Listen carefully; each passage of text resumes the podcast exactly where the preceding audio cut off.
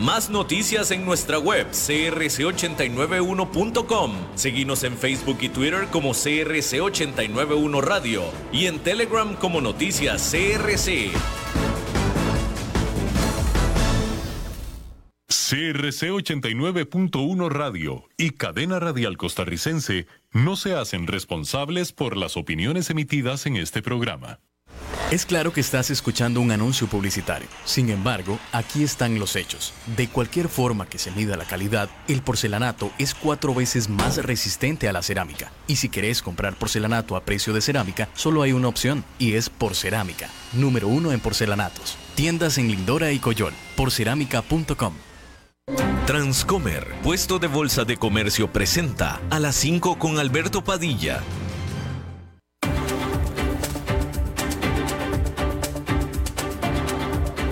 Inicia a las 5 con Alberto Padilla. Un programa diseñado con el objetivo de llevarte diariamente un tema de actualidad, acompañado siempre de reconocidos editorialistas, de lunes a viernes a las 5 de la tarde por CRC 89.1 Radio. A las 5 con Alberto Padilla. Hola, ¿qué tal? Saludos, bienvenidos a esta emisión de A las 5 con su servidor Alberto Padilla. Muchísimas gracias por estarnos acompañando. Gracias por estar ahí. Le mando cálidos saludos desde la señal y las instalaciones de CRC 89.1 Radio en San José, Costa Rica, desde donde estamos transmitiendo hasta el punto en el tiempo y en el espacio en el que usted nos está escuchando, porque estamos saliendo en diferentes vías simultáneamente, por ejemplo, en la página de Facebook de este programa, a las 5 con Alberto Padilla. Estamos disponibles en el canal de YouTube de este programa. Estamos también en podcast, en las principales plataformas para ello, como Spotify, Apple Podcast, Google Podcast y otras cinco importantes más. Aquí en Costa Rica, este programa que sale en vivo en este momento a las 5 de la tarde, se transmite, se repite todos los días a las 10 de la noche aquí mismo en CRC 89.1 Radio. Me acompaña en esta ocasión tratando de controlar los incontrolables, al otro lado de los cristales, el señor David Guerrero, yes, mientras que la producción general de este programa siempre poderosa desde Bogotá, Colombia, a cargo del señor Mauricio Sandoval.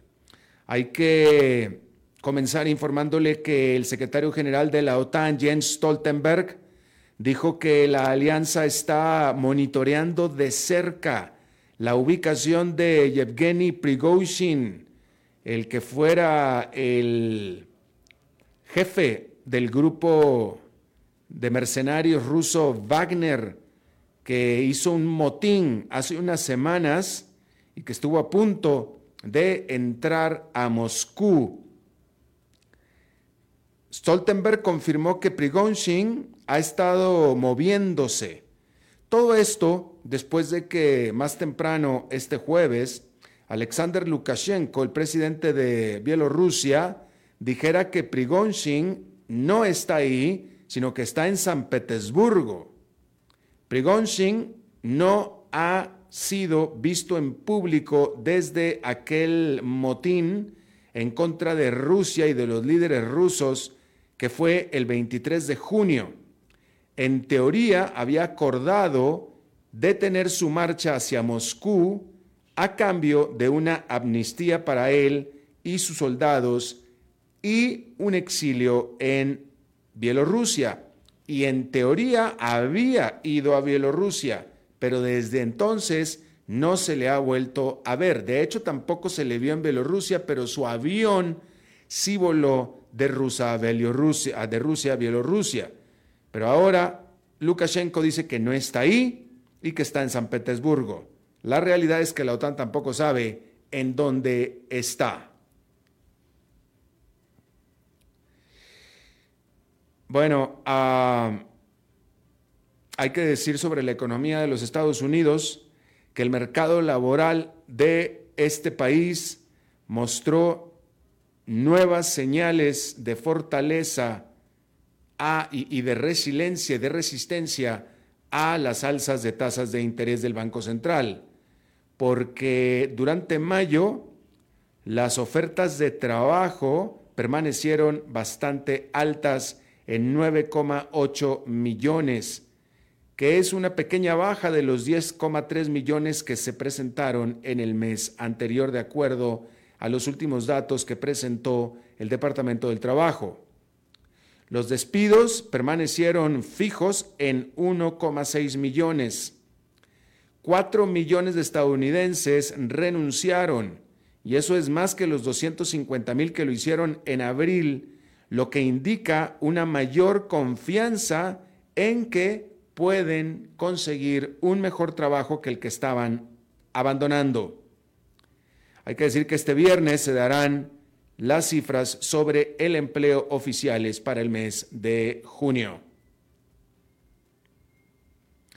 Y la secretaria del Tesoro de los Estados Unidos, Janet Yellen, comenzó su viaje a China este jueves con el objetivo de calmar las tensiones entre las dos economías más grandes del mundo. Se trata de la segunda visita de un alto oficial de Washington en dos meses y se da unos días después de que eh, China anunciara la restricción a las exportaciones de dos metales que son críticos para la producción de microprocesadores. Un alto oficial del Departamento del Tesoro advirtió que es improbable que vaya a haber grandes anuncios positivos en esta visita de Janet Yellen a China.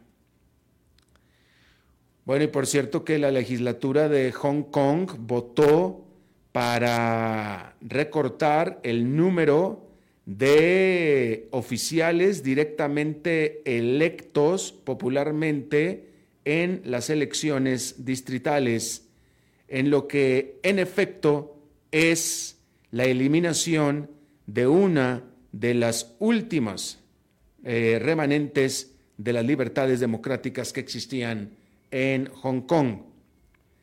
Solamente 88 de los 470 puestos que serán elegidos por el público, solamente 88, el resto serán designados por los líderes de la ciudad y por comités del gobierno. Hay que decir que en las más recientes elecciones locales, en el 2019, partidos pro democracia aseguraron una gran, gran victoria. Pero eso fue en el 2019. Hoy es el 2023. Los habitantes de Hong Kong querrán todo tipo de libertades pero eso es lo que ellos quieren, no las tienen. Y cada vez tienen menos. De hecho,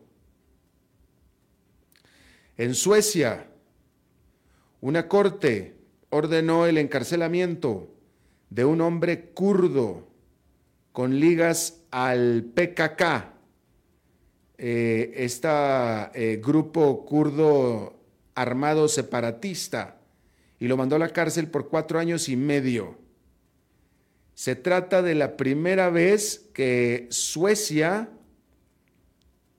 endurece leyes antiterroristas para ser usadas en un caso relacionado con el PKK. Y por supuesto que estas leyes han sido alteradas y han sido dobladas para tratar de contar con la venia de Turquía, que es donde están los turcos, eh, perdóneme, donde están los kurdos, donde están los kurdos, y así poder allanar el camino de Suecia para que se adhiera a la OTAN. Esto porque Turquía es quien ha impedido que Suecia pueda pertenecer a la OTAN. Turquía pertenece a la OTAN, para que otro país nuevo pueda pertenecer a la OTAN se necesita unanimidad de todos los miembros. Todos los miembros han aceptado la solicitud de Suecia de pertenecer a la alianza militar, pero solamente Turquía se ha negado a aceptar esta eh, eh, adhesión, con lo cual entonces Suecia no puede entrar a la OTAN.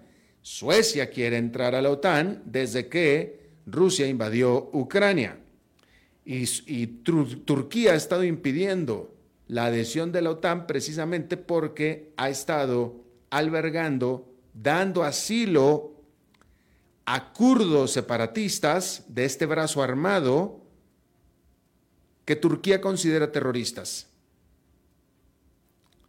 Y Suecia, en su vocación de derechos humanos, les dio asilo. Y literalmente Turquía, Recep Tayyip Erdogan, le dijo a Suecia, si tú quieres pertenecer a la OTAN, me metes a la cárcel o me mandas para acá o metes a la cárcel a ese terrorista que tú tienes ahí metido y varios más. Y por supuesto que fue un trago muy amargo para tragar para Suecia, pero como estamos viendo al final, lo tuvieron que hacer. Lo tuvieron que hacer. Esta medida de meter a este kurdo a la cárcel en Suecia, a quien se le había dado asilo, causa mucho, mucho malestar entre la sociedad sueca. Mucho malestar. Y es una medida sumamente impopular. Y el estar el gobierno nacional de Suecia doblándose ante las exigencias del presidente de Turquía es sumamente impopular en Suecia y cada vez más se cuestiona la, eh, se cuestiona la acción, la, necesidad de pertenecer a la OTAN con tan alto costo, que es estar bailando al ritmo que Erdogan les pone. Pero eso es en cuanto a la población. El gobierno la tiene muy clara. El gobierno la tiene muy clara. El gobierno la tiene clarísima en el que tienen que hacer lo que tengan que hacer para unirse a la OTAN. Y si eso hay que bailar al ritmo de Erdogan, pues entonces hay que hacerlo. En contra de la popularidad del pueblo sueco. Y bueno, ahí lo tiene usted. Bueno, hay que decir que Holanda regresará 400 o devolverá 478 artefactos de mucho valor que había removido de Sri Lanka y de Indonesia durante la era de la colonia, incluyendo al tesoro Lombok, que es una serie de, eh, piedras preciosas y de joyería que fue saqueada de un palacio eh, real de Bali. Se trata de la primera restitución que el, país ha hecho sobre o hacia sus antiguas colonias asiáticas.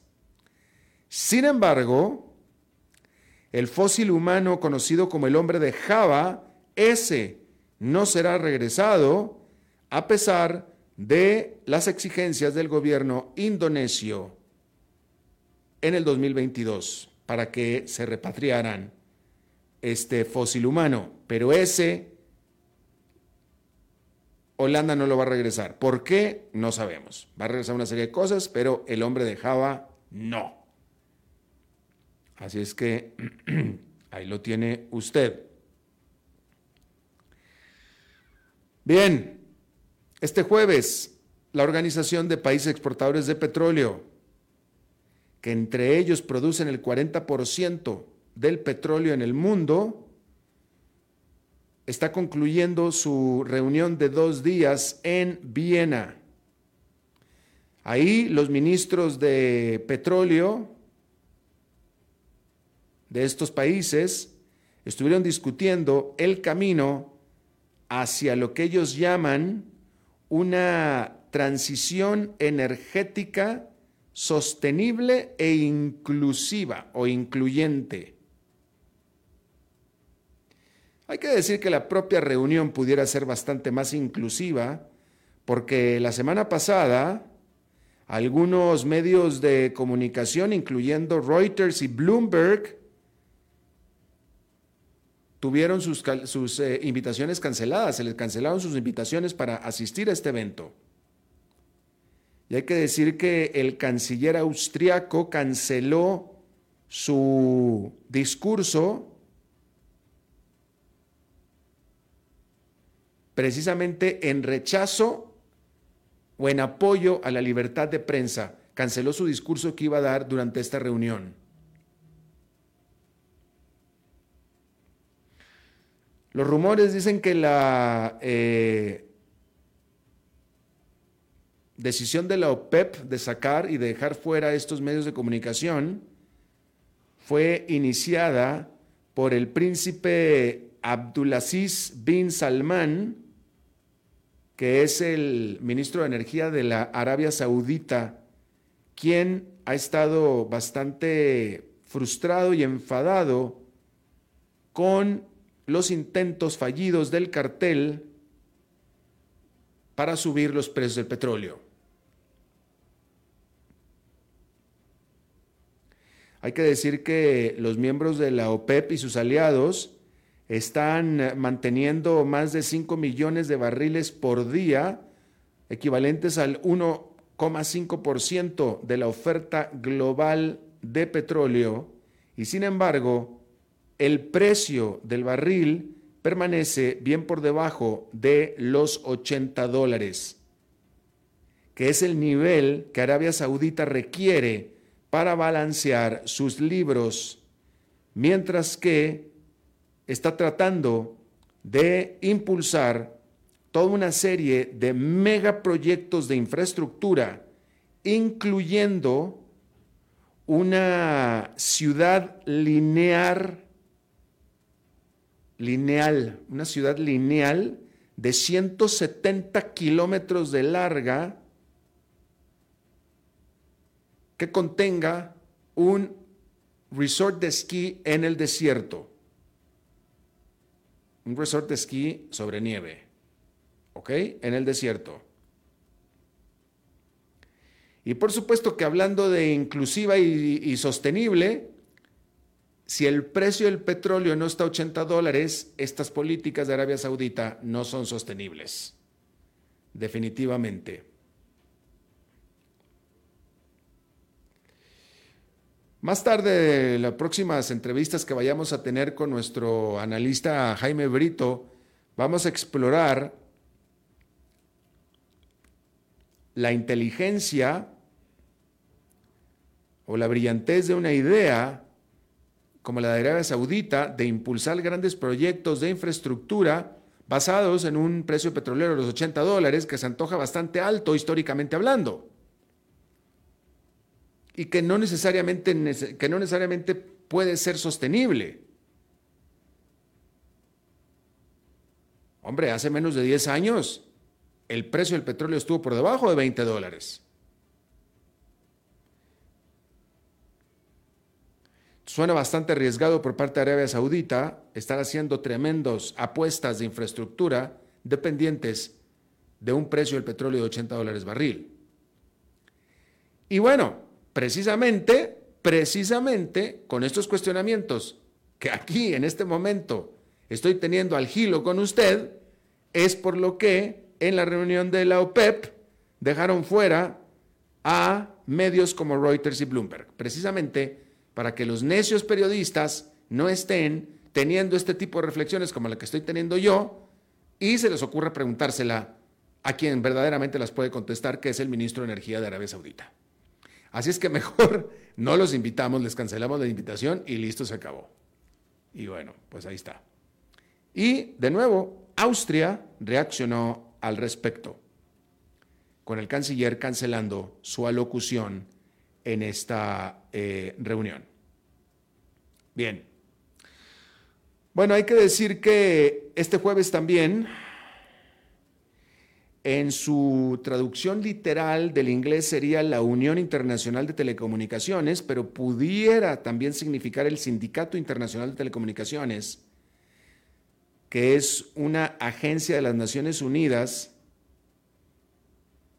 eh, que lanzó su séptima cumbre global para una buena inteligencia artificial, literalmente.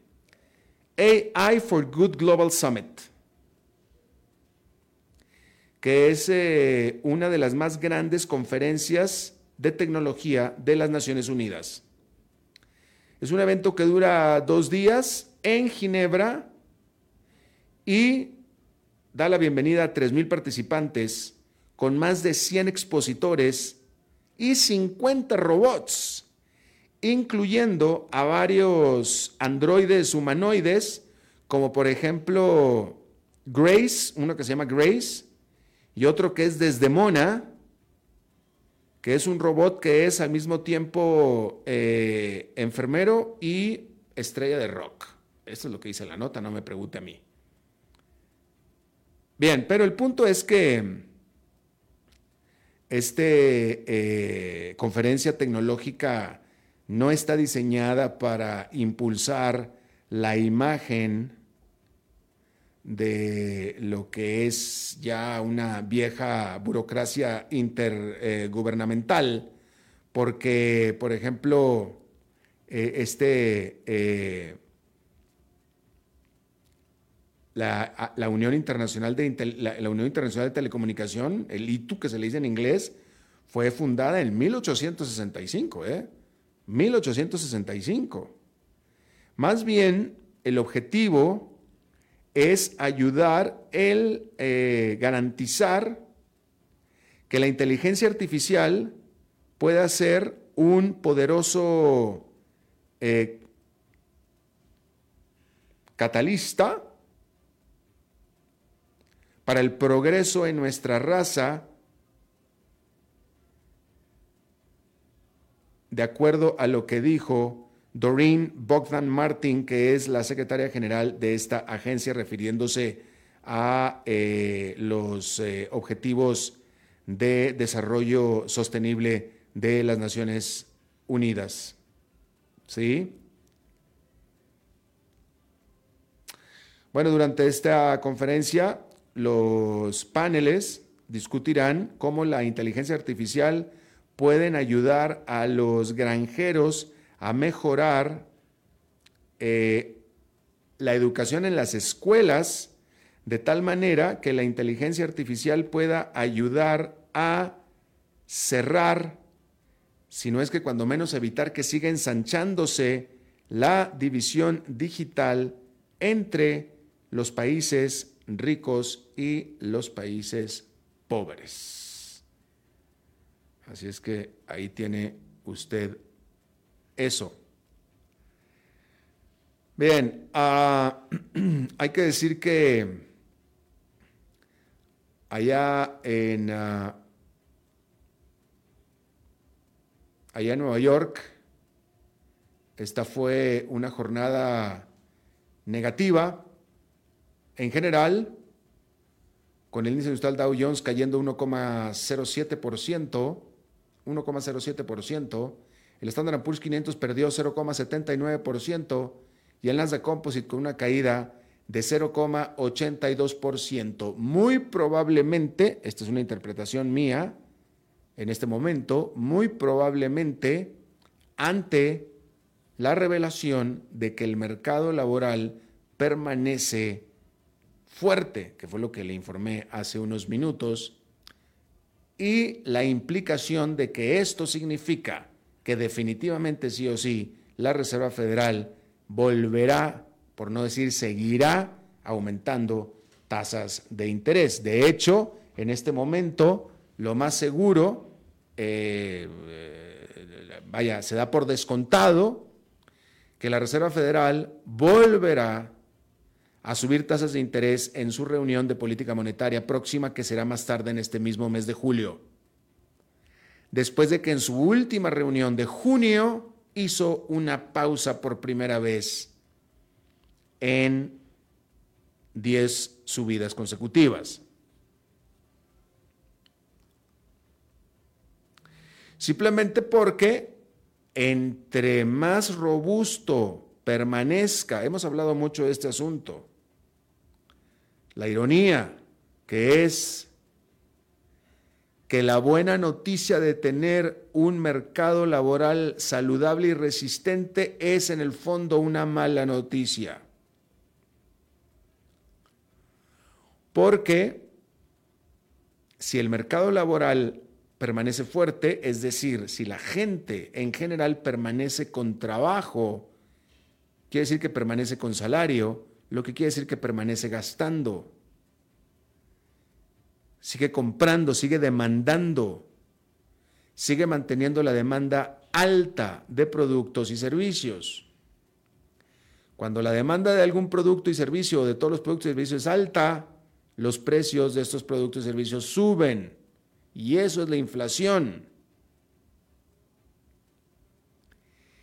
Y desgraciadamente la única manera de combatir la inflación es, y esta es la parte que es terrible, pero que es verdad,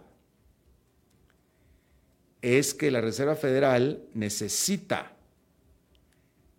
que las empresas no solamente dejen de contratar gente, sino que empiecen a despedir, para que haya cada vez más gente que se quede sin trabajo, para que dejen, justo lo contrario de lo que estoy diciendo, es decir, que la gente se quede sin trabajo para que la gente deje de gastar y deje de crear demanda y dejen de subir los precios.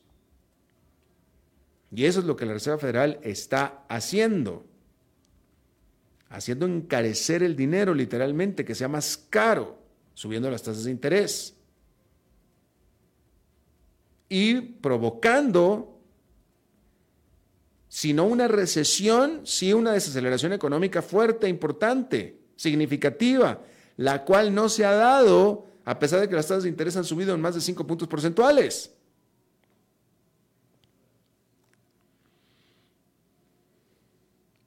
en esto que cada vez más se aleja del libro de texto de economía.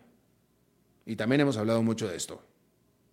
Y cada vez más los observadores y los expertos, yo soy observador, no soy experto, soy observador.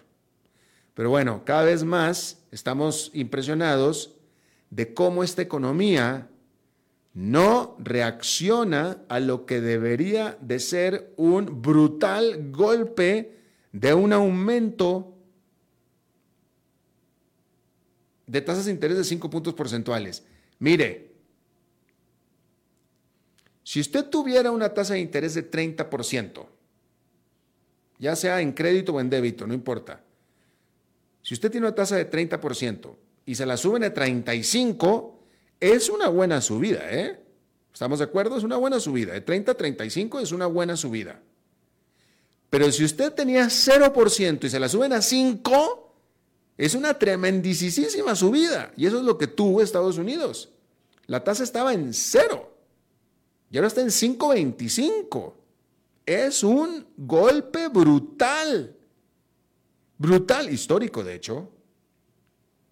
Y esta bendita economía no se desacelera.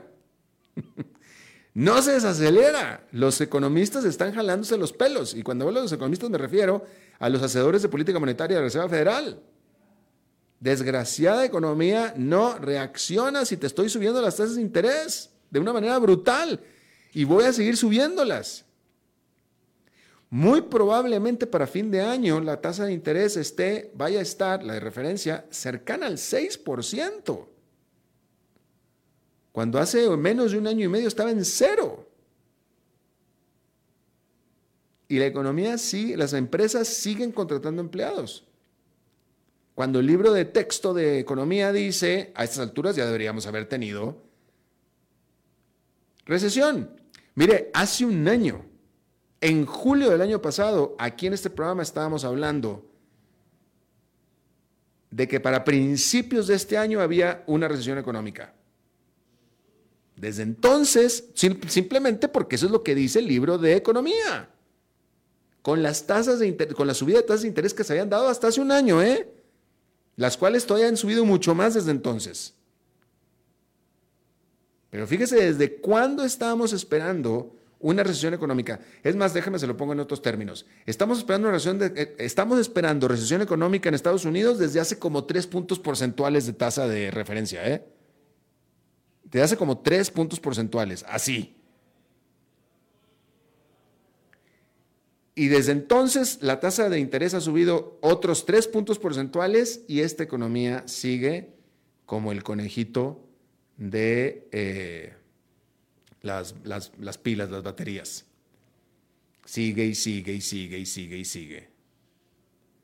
Impresionante. Y, de, nuevo, estos son tiempos eh, nunca vistos para los observadores y para los expertos, nunca vistos. Nadie se lo explica. Con lo cual entonces cada vez aumenta más el temor. Bueno, ya primero que nada, todo el mundo seguimos, todavía un año después seguimos cantando recesión. Lo que pasa es que la recesión sigue pateándose hacia adelante. Eso es lo que creemos. Ya en realidad, en este punto, ya, ya nadie, ya, ya, ya no estamos seguros si va a haber siquiera recesión. El libro dice que debería de haber recesión, pero no ha habido, y cada vez se va más para adelante la famosa recesión que no llega. Pero yo creo que es innegable que existe el temor de que entre, pues como dice el dicho, entre más alto volamos, más dura es la caída, ¿no? Mariana, eh, sí, o sea, es decir, o sea, es que en este punto ya no sabemos si, si vamos a hacer un aterrizaje suave, lo que se le conoce un aterrizaje suave, o nos vamos a estrellar y hacer mierda, discúlpeme, pero no lo puedo decir más. Entonces, lo siento, David, es que hay que hacerlo, ya sé, David, pero es que hay que hacerlo lo más claro posible, para que no quede duda, es lo más mínimo. Eh, y eso es lo que estamos. Porque sí, como no llega la recesión, decimos, bueno, igual y sí, hacemos un aterrizaje suave, pero igual puede ser nada más que estamos acumulando más gas y gas y gas y gas y va a llegar un momento en el que ¡pum! va a explotar esto feo. Pero como son terrenos inexplorados, en este punto ya en realidad nadie sabemos nada. Porque lo que debe haber sucedido no sucede. Y entonces ya estamos volando como que por instrumentos. Ahí vamos hacia adelante eso es lo único que sabemos, que vamos hacia adelante, pero nadie nos atrevemos a decir ya qué va a pasar. En algún momento tendrá que haber recesión, eso así es normal, pero cómo va a ser ese momento cada vez es más difícil de pronosticarlo. Incluso hasta para los viejos, como quien les habla que nunca habíamos visto algo así. Bien, vamos a hacer una pausa y regresamos con nuestra entrevista de hoy. A las 5 con Alberto Padilla, por CRC 89.1 Radio. Papi, en tu quiero darte gracias por estar siempre a mi lado y por dejarme comer dulces. A veces le pedí a Transcomer que hicieran algo especial para vos. Iban a regalarte dos millas Life Miles por cada dólar que inviertas. Luego puedes comprarte algo lindo o viajar a donde quieras. Este mes del Día del Padre, Transcomer te trae 2 por 1 en millas Life Miles por cada dólar invertido en inversiones de los 24 meses en adelante. Aplican restricciones. Transcomer, puesto de bolsa de comercio. Construyamos juntos su futuro. Somos expertos en eso. Es claro que estás escuchando un anuncio publicitario. Sin embargo, aquí están los hechos. De cualquier forma que se mida la calidad, el porcelanato es cuatro veces más resistente a la cerámica. Y si querés comprar porcelanato a precio de cerámica, solo hay una opción, y es Porcerámica, número uno en porcelanatos. Tiendas en Lindora y Coyol, porcerámica.com.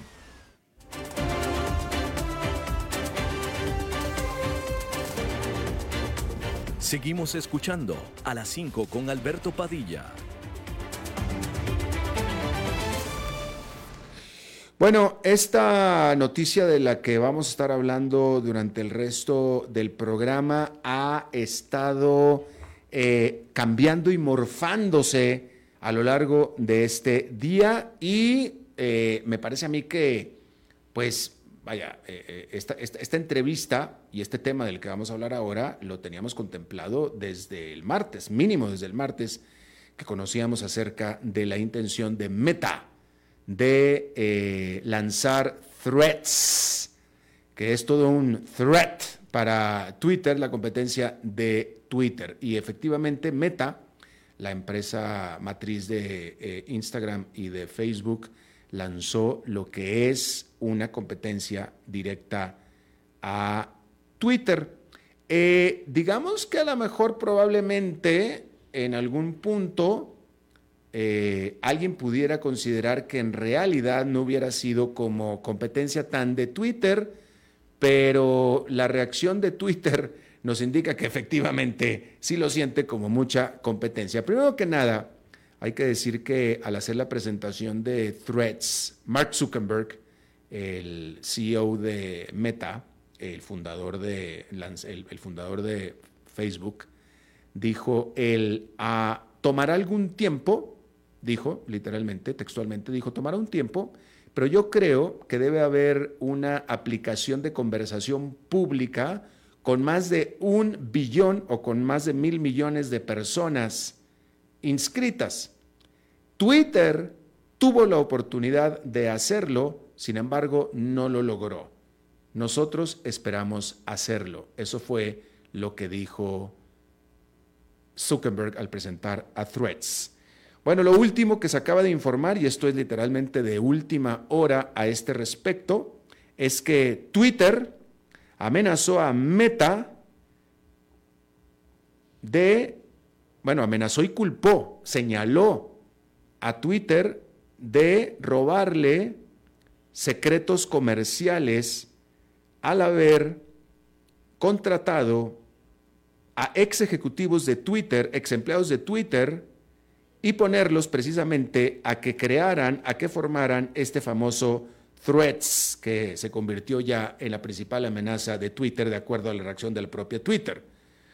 Un abogado contratado por Twitter le envió una carta a Mark Zuckerberg después de que fuera lanzado este Threads en más de 100 países alrededor del mundo, excepto la Unión Europea, hay que decirlo. Eh, hay que decir que Mark Zuckerberg informó que en las 24 horas de que se lanzó Threads ya se han sumado a esta aplicación 30 millones de usuarios hasta ahora. Y de nuevo, me parece a mí que es un testamento de un testimonio, mejor dicho, un testimonio de la amenaza que Twitter está sintiendo con Threads al lanzar esta threat, esta amenaza a Meta. Está con nosotros nuestro buen amigo, analista de estos temas eh, tecnológicos digitales de redes sociales, Daniel Hernández, nuestro propio bot chat GPT con patas y con pelo. ¿Cómo estás, Daniel? Hola Alberto, ¿cómo te va? Y saludos a la audiencia. ¿Qué opinas de la amenaza brutal que le está haciendo Twitter a Meta? Yo te escuchaba hablar y ahora a raíz de las noticias de la amenaza que está haciendo eh, Twitter de demandar a Meta por secretos comerciales y todo lo demás, y claro, tiene todo el sentido del mundo. Cuando oímos nosotros de los miles de ingenieros de Twitter eh, sin trabajo en las calles durante dos meses que no se podían eh, colocar en otros trabajos? Pues claro. creo que este fue un un masterclass de acuerdos de confidencialidad y de cómo brincarse acuerdos de no competencia, eh, que de paso en, Estados Unidos, eh, en algunos estados sí son legales todavía. Porque todos esos ingenieros Meta los agarró, los pasó para su saco en silencio, calladitos, todos muy bonitos, y ahora nos salen con esta bomba, ¿no? que son ingenieros que Elon Musk corrió al quedarse con Twitter que son ingenieros que Elon Musk corrió al quedarse con Twitter. Eh, al final, como te digo, esto, Elon Musk se mete en un zapato, compra algo por casi 50 billones de dólares que inmediatamente le dicen que vale 14 y bueno, ¿y ahora qué, puedo hacer con esto? Eh, Musk en, en, algún sentido de la palabra es muy bueno manteniendo operaciones tecnológicas lean. ¿ok? Eh, sin grasa, puro músculo. Oh, pero yo creo que aquí se le pudo haber pasado un poquitito la mano porque a veces no es solo la implicación tangible de cuando tomamos estas decisiones de negocios, sino también a veces tenemos que pensar cuáles son las implicaciones estratégicas que nos puede estar dando eh, a largo plazo. Y al final del día, ¿qué fue lo que hizo? Entregarle ingenieros capacitados de primer mundo, entrenados con todo el conocimiento a uno de sus principales competidores. Entonces, sí, cuando leí la noticia me, me hizo mucha gracia, fue como, ah, ok, ya sabemos qué es lo que está pasando. En, en inglés hay un término bastante técnico que se usa que se dice en inglés, karma is a bitch. Exactamente. Eh, eh, es técnico y, de altos niveles universitarios. Exactamente. Ahora, ¿qué, opino de esto? Pues la verdad nosotros los que estamos metidos en, de alguna u otra forma en mundo de negocios o en mundo de comunicación o en mundo de noticias, estamos muy asociados a Twitter y seguimos el pulso del mundo a Twitter.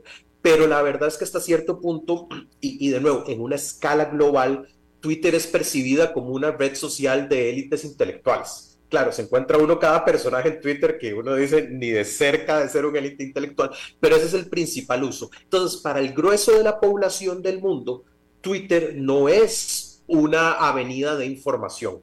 Para comparártelo, Twitter tiene 400 millones de usuarios, si no me equivoco, mientras que Facebook tiene 3.5 billones de mm. usuarios. De ahí es de donde viene el comentario de Zuckerberg, que sí es ahora de decir, mira, es que debería de haber una red de comunicación eh, para poder superar un billón de usuarios, que la verdad el mundo la necesita y que Twitter no fue esa solución. Totalmente. A ver, eh, ¿qué es exactamente Threads? ¿Es literalmente una copia de Twitter? Pues está muy cerca. Yo te diría que es un 85% Twitter, un 15% Instagram. ¿Ok? Eh, con la ventaja de que las, las redes sociales tienen esta paradoja de que es primero el huevo o la gallina. ¿No? O sea, primero construyo la red social para atraer los usuarios, pero si no tengo usuarios, no puedo construir la red social. Por eso es que tienen una ventaja competitiva enorme al momento de establecerse redes sociales. Ya hace algunos eh, años o meses estuvo muy fuerte Mastodon, que es el principal competidor de Twitter, pero Mastodon tiene algunos millones de usuarios y no consigue masa crítica, y sobre todo de gente que está peleada con Twitter y que está peleada con Elon Musk. Entonces, sí, es 85% Twitter, 15% Instagram, pero al final del día ya tiene la escala de la red social incluida. Yo ayer eh, o antier, cuando tú y yo conversamos, dije, bueno, lo mínimo que puedo hacer por mi amigo Alberto es descargar el aplicativo y afiliarme. Cuando me afilié ya tenía mis amigos, ya estaba mi gente, ya estaba mi círculo social en la red, cosa que no necesariamente tengo en Twitter. En Twitter, de hecho, tengo muy pocos amigos cercanos, sino más bien es gente desconocida. Entonces, esta es una combinación que es un es buena para el modelo de negocios porque ya están naciendo con, esa dinámica. Claro. Eh, por cierto, nada más aclarar, informar que eh, está lanzándose Threads en 30 países en todo el mundo. Quiero pensar, lo acabas, creo que lo acabas tú de corroborar, que en Costa Rica ya está, lo acabas de hacer tú, ¿no es cierto, Daniel? Exacto. Bueno, ahí está, sin necesidad de VPN, nada. ahí está. en la Unión Europea no por las leyes tan restrictivas que tiene la Unión Europea de privacidad y de cuidado de la privacidad de los datos, y en la que, en cuyas leyes eh, básicamente le impiden ser a las eh, redes sociales estadounidenses como las conocemos. Es decir, la operación normal de una red social en la Unión Europea básicamente rompe las leyes allá. Entonces dice, dice Meta dice, no, mira, este, como no entendemos bien de qué se trata todavía en la Unión Europea, mejor no lo lanzamos allá porque luego nos multan y mejor no. Sí, y eh, entendamos que parte de por qué estamos hablando de Meta y no de Facebook es por el escándalo de Cambridge Analytica, en aquel momento en el Reino Unido, en aquel momento parte de la Unión Europea. Eh, la Unión Europea tiene quizás la legislación de protección de datos más importante del mundo, que se llama GDPR, eh, que es bajo la cual el resto de las legislaciones del mundo han tomado sus modelos de protección de datos y sí, es muy complicado. A mí me toca trabajar con privacidad de datos en Europa y tiene su 20-30% de más requisitos, de más cuidados, de más. Entonces no puedes hacer el rollout del producto inmediato hay que tenerle cuidado porque las sanciones son de billones de dólares. Claro. me parece una buena movida. Así es. Y bueno, entonces, eh, hablando del modelo de negocio de Threads, eh, Daniel, eh, Threads está tratando, o Meta está tratando de hacer, lo, Threads está tratando de tener éxito donde Twitter no lo pudo tener. a ver, déjame lo pongo de otra manera. Threads está jugando en la misma cancha que Twitter cancha en la que Twitter nunca pudo tener mucho éxito. Threads está buscando haciéndolo simplemente a punta de volumen, ¿cierto? Sí, el ecosistema de Meta es Facebook, es Instagram, pero sobre todo WhatsApp. Y eso es lo que a veces se nos olvida de toda esta conversación. Al agregar un nuevo eh, una nueva pieza del rompecabezas al ecosistema, sobre todo escrito, sobre todo en texto. Para ellos es muy fácil monetizar a través de plataformas. eh, por lo que ahí debería de haber otra ventaja competitiva para este, Meta. Twitter no está en buen momento, ¿ok? Desde que Elon Musk lo adquiere, eh, han venido perdiendo usuarios, este, lo cual es significativo. El volumen de usuarios que han perdido no es gigantesco, pero han venido perdiendo usuarios. Pero lo que sí han venido perdiendo es ingresos por publicidad y eso sí los han golpeado fuertemente. Entonces, es un buen momento para, eh, para Facebook. ¿Por qué? O para Meta. ¿Por qué? Porque al final del día Elon Musk estaba como desesperado tratando de monetizar la plataforma para compensar esta caída de eh, ingresos por publicidad. Entonces, imagínate, está tratando de tapar un hueco. Entonces, hace algunos meses puso lo del blue check, ¿no? Que entonces ahora iba a vender las cuentas verificadas y ahora cualquier, eh, cualquier hijo de su mamá y de su tía puede ir a verificarse en Twitter y tener un blue check y hablar como una autoridad. Eh, 8 dólares voy a pagar por ese capricho. Luego, ahora hace algunos días anunció que iba a limitar la cantidad de posts que pueden ver los usuarios que no están este, validados con el blue check. Entonces, como que cada vez va cerrando más el, eh, la plataforma y es una carrera contra el tiempo a ver qué va a ceder primero, si la presión financiera o los usuarios por pagar. Yo no le veo un camino claro. Entonces Meta dice, mira, ahí hay un espacio monetizable, ahí hay un espacio bueno, ahí hay un espacio interesante para competir. Pero esa no es la verdadera razón por la cual Meta se está metiendo en este juego en este momento. La verdadera razón por la que Meta se está metiendo en este juego en este momento se llama inteligencia artificial y se llama chat GPT. A ver, eh, ¿cómo, cómo, cómo, cómo se conjuga todo esto? ¿Cómo se conjuga todo eso? La razón por la que Elon Musk dice públicamente, que a mí me parece medio excusa, medio verdad, dice que está cobrando ahora por la cantidad de tweets, es que hay un montón de compañías de inteligencia artificial que están accediendo a la plataforma de Twitter y le están tratando de hacer scraping o raspado a la data de Twitter. Entonces, como es quizás uno de los repositorios de comunicación de texto más grande del mundo, todas estas empresas de inteligencia artificial se están metiendo y están jalando todo el contenido. Eso le está metiendo presión a los servidores de Twitter de alguna u otra forma, nada que no puedan solucionar, pero eso lo que nos deja saber es lo valioso que es verdaderamente la data que tiene Twitter. Si nos vamos a lo que tiene Meta, ¿ok?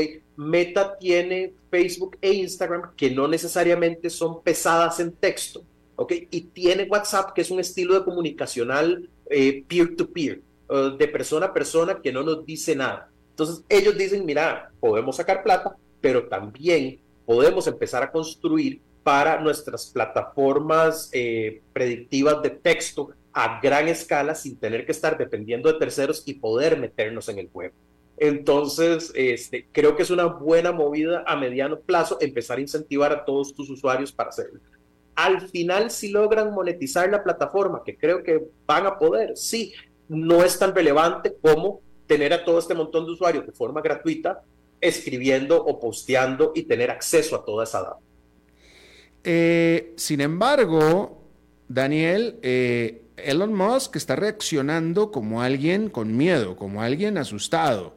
Eh, por cierto que eh, Elon Musk tuiteó, eh, puso en Twitter hace unos un par de horas con respecto a, lo de, con respecto, estaba contestando a la demanda que está haciendo él a Meta, donde él en Twitter puso, escribió, la competencia está bien, engañar o cheating, lo dijo en inglés, Cheating, it's not.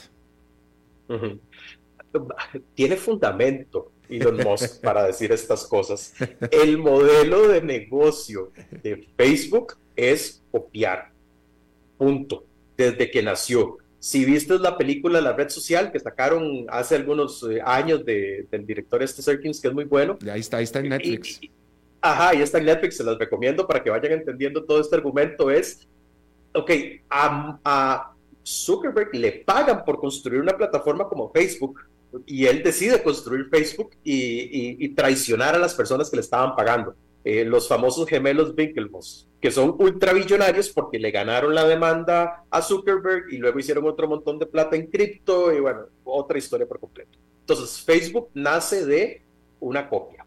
Luego, Facebook trata de comprar Snapchat. Yo te había contado esta historia, creo que ya la he contado al aire. Facebook trata de comprar Snapchat. Snapchat les dice que no. Entonces, ¿qué es lo que hacen? Copian las historias de este Snapchat. ¿Ok? Entonces, las historias también son una copia. Ahora están copiando Twitter. Entonces, si hay algo en lo que Facebook es muy bueno, es en copiar funcionalidad, en implementarla en su plataforma, en escalarla, en monetizarla y en hacerlo mejor que cualquiera de los otros. Por eso es que este, Elon Musk debe de estar tan asustado, porque sabe que este es un campo de juego en el que Facebook sí es muy bueno. Yo he sido el principal crítico y vos lo sabés del metaverso y el metaverso yo todavía no entiendo ni cómo se come ni cuál es la aplicación futura y no me parece un metaverso y todo lo demás.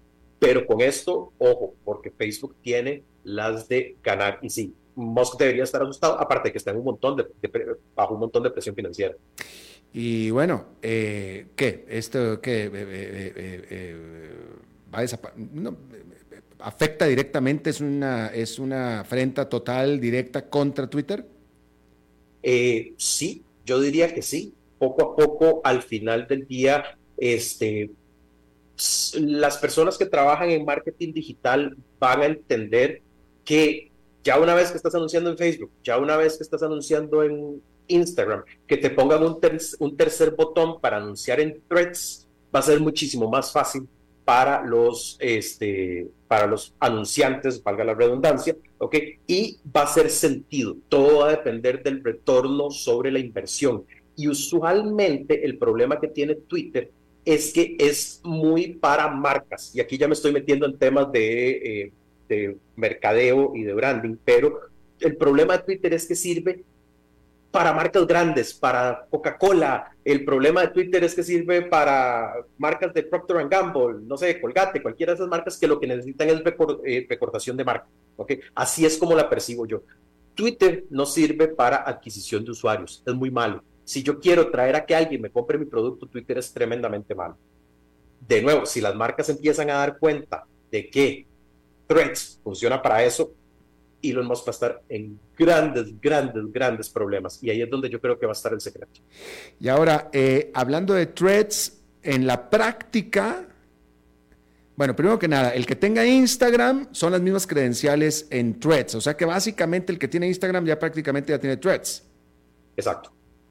Nada más descargas el aplicativo, le das, sí, quiero con mi mismo usuario de Instagram y listo. Ni siquiera hay que escribir. Y, ajá, eh, eh, eh, increíble, pues, qué, golazo, ¿no? De, meta, ¿no? Porque ahora, ahora yo, por ejemplo, que, este programa que lo, promociono en Facebook y lo promociono en Twitter también y lo promociono en Instagram, hoy es obligado, sí o sí, que lo tendré que promocionar en Threads también. Exactamente. Hoy es obligado que lo tengas que promocionar en, threads. Y, no subestimemos el número de 30 millones de usuarios en un día. Eso es un número gigantesco para una red social, para una red que está, social que está eh, haciéndolo. Y como tú dices, ahora por inercia, porque ya tenemos una nueva red social, porque ya vimos que hay otros 30 millones, vamos a brincar esa red social y la vamos a empezar a utilizar. Ahora, yo sigo creyendo que Elon Musk compró Twitter por motivaciones políticas. Yo creo que Elon Musk fue presionado a comprar Twitter por algún grupo de personas que comparte su ideología. Este, sobre todo la derecha de Estados Unidos se quejaba de que Twitter era muy tirado hacia la izquierda de Estados Unidos. De nuevo, tenía su razón. Nos hemos ido dando cuenta de camino que este, habían cosas en el algoritmo de Twitter que precisamente estaban bloqueando. Pero Musk con esta bandera de la libertad de expresión y que todo el mundo tiene que tener una voz, viste que el programa nuevo de Tucker, eh, Carlson está en Twitter. Entonces Musk siempre ha ido como muy tirado hacia la derecha. Eh, creo que cuando, cuando tenés un amigo con mucha plata y lo puedes convencer de que haga algo por vos y vos decís, bueno, de 50 billones más, 50 billones menos, eh, no le va a doler a este tipo, creo que eso fue lo que, lo que está pasando. Eh, por lo que está sacando agua del bote, no va a desaparecer Twitter, por lo menos no en el futuro inmediato. Estas redes sociales cuesta mucho que, mueran de un día para otro, pero sí hay redes sociales de mucha escala, como MySpace hace muchísimos años, o como Snapchat, eh, que, que, llegaron, tuvieron su pico y después eh, metidos en problemas. la queja de los usuarios es que Twitter se volvió un ambiente muy tóxico, porque es un ambiente muy anónimo. Entonces en Twitter la gente pone lo que quiera, como quiera, cuando quiera, con posturas a veces medias complicadas. Parte de lo que trata de resolver threads es que es tu círculo social el que está ahí en primera instancia. Entonces no puede ser tan ácido, no puede ser tan cínico y no puede ser tan complicado como lo hace en Twitter, que a veces es lo que alguna gente busca, entonces se va a quedar en esa plataforma, ese anonimato que te da el Internet. Y por supuesto que Threads por lo pronto no te va a dar o no va a estar con las restricciones y, juegos y tweaks que le está haciendo Elon Musk a Twitter, con todas estas, eh, que nada más ahora, que, que, si no pagas no vas a poder ver tantos, eh, tantos tweets y demás cosas que estabas mencionando hace rato. Exacto, no, ellos en este momento están es de eh, un buffet todo lo que se pueda comer, o en, términos más de jueves por la tarde, más barba libre, venga todo el mundo, consuma todo lo que quieran y este, a partir de ahí construir masa crítica. Esa es la carrera que tiene, que tiene Meta ahorita construir la masa crítica, ojalá tratar de llegar a unos 200, 300 millones de usuarios, ya los pone del otro lado. Bueno, pues ahí está. Daniel Hernández, nuestro de facto corresponsal de temas digitales, tecnológicos y de redes sociales como siempre, muchísimas gracias por tu buena disposición a charlar con nosotros. Un abrazo, saludos a la audiencia, hasta luego. Igual para ti. Bueno, pues eso es todo lo que tenemos por esta emisión de A las 5 con su servidor Alberto Padilla. Muchísimas gracias por habernos acompañado. Espero que termine su día en buena nota, en buen tono y nosotros nos reencontramos en 23, en 23 horas. Que la pase muy bien. A las 5 con Alberto Padilla fue traído a ustedes por Transcomer, puesto de bolsa de comer.